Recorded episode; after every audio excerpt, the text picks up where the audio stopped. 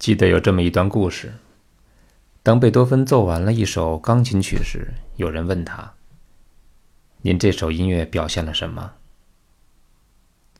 贝多芬并不回答，而是将全曲再弹了一遍。弹完后，对这位朋友说：“我的乐曲就是这个意思。”我们今天想聊的就是贝多芬到底在说什么。想要搞明白它，就要先了解标题音乐和无标题音乐到底是什么。这听起来好像有些学术，不过也没有那么复杂。无标题音乐就是作曲家他不想通过音乐手段之外的方式，比如说文学的方式，比如说注解的方式，来告诉你他的情感，因为他觉得除了音乐。没有什么办法可以去形容它，而这一切要靠听众用自己的经历去理解。这种音乐的标题其实很简单，通常是作品第多少多少号，或者用什么样的调子完成的全曲，比如说 C 小调第五交响曲、A 大调长笛协奏曲等等。听起来这些名字好像很无趣，但是我们看到的名字其实并不重要，关键是。我们听到了什么？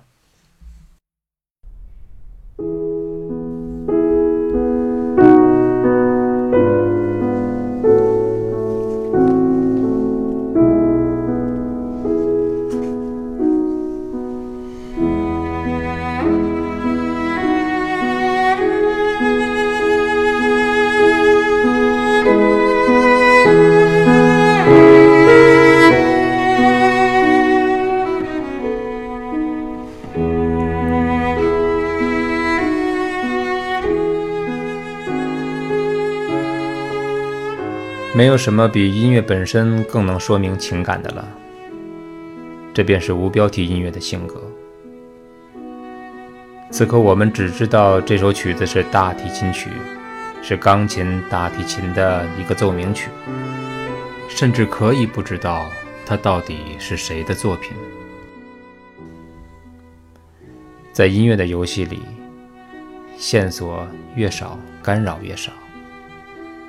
没有这些，也不会妨碍我们和这首动人的旋律在一起。其实，无标题音乐使我们的想象力更开阔，作曲家写音乐的时候发展也更自由。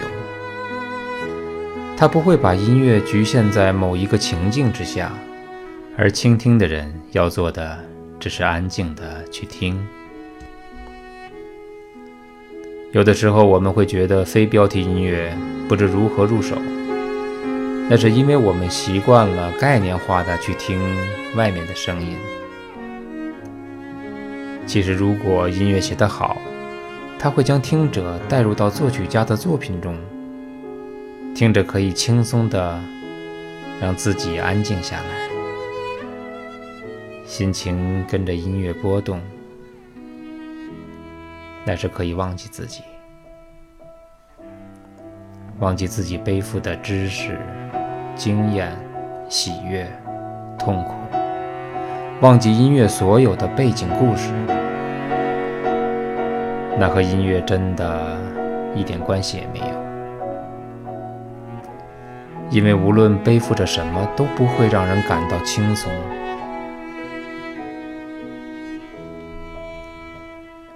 此时，你的倾听便是你的诉说。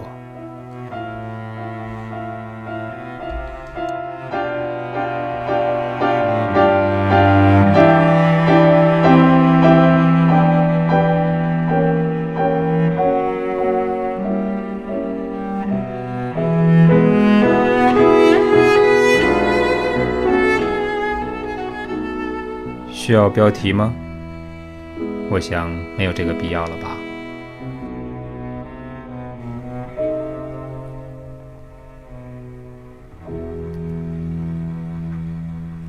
好，现在我们从刚才非标题音乐的情绪中一定要走出来，因为在接下来的时间里，我要为大家介绍一首非常正宗的标题音乐——维瓦尔第的《四季》。这首曲子之所以称为标题音乐，绝不是写个题目那么简单。作曲家为了让我们了解他的作品，居然用诗词注解了他的音乐，甚至在曲谱中增注了不少情境式的描写。在他之前，还没有人这么细致地标注过。所以，《四季》很有可能是标题音乐里面的里程碑式的作品。我们先来听一听在春这个乐章中的第二段。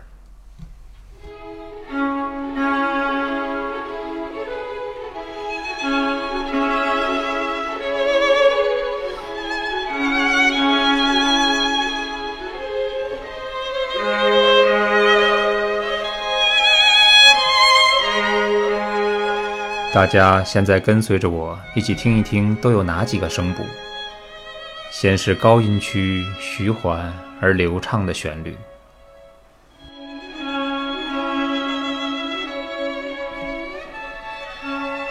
而后仔细听，它的低音声部由中提琴演奏了一个固定的节奏型，嘣嘣嘣嘣。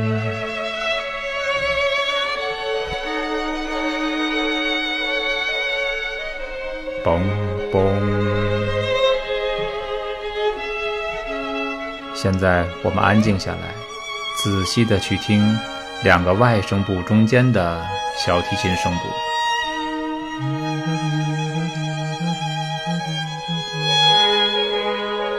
就是这个声部。我们之所以非要找出这三个声部，是因为这三个声部分别有自己各自的角色。我觉得可能是作曲家太想把我们带入到他的世界了。我在谱子上读到了一段诗，上面写着：“在鲜花丛生的牧场上，枝叶沙沙作响，喃喃低语。牧羊人安详地睡着，忠实的牧羊犬依偎在身旁，迎着风笛的欢歌。梦中的牧童与仙女翩翩起舞。”他不但写了诗。还明确地标注了，那个高音独奏的小提琴是牧羊人的小睡，它慵懒的、徐缓的；中音区的小提琴奏出的是清风下簌簌作响的树叶，而低音区的中提琴就是刚才我们听到那个嘣嘣，它描写的是牧童忠实的狗在清醒地守卫着，那个短促的声响是用来重复或者模仿狗的叫声。这简直就像剧本一样，在他之前真的是太少见了。当被这样标注了以后，我们再来听一听，看看感觉是不是不一样了。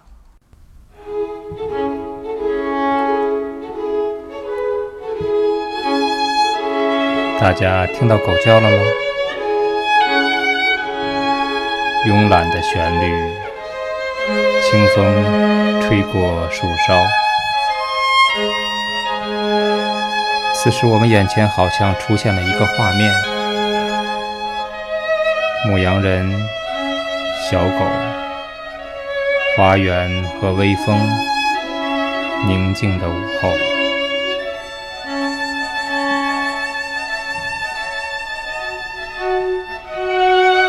树叶沙沙作响，牧羊人安详地睡着。忠实的牧羊犬依偎在身边，迎着风笛的欢歌。梦中的牧童与仙女翩翩起舞。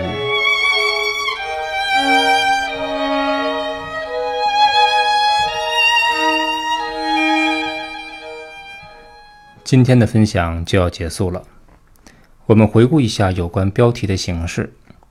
其实，无论是标题音乐还是无标题音乐，音乐传递的都是一种纯粹的情感，它是一种情绪，并没有特指什么。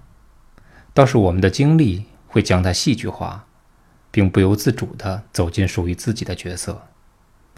在我看来，生活更像是一首无标题音乐，不需要别人的注解。如果非要寻得一个答案的话，我建议。安静下来，自己去听，去感受，去发现。好，这里是十分钟听懂古典音乐，我是夏天，我们下期再见。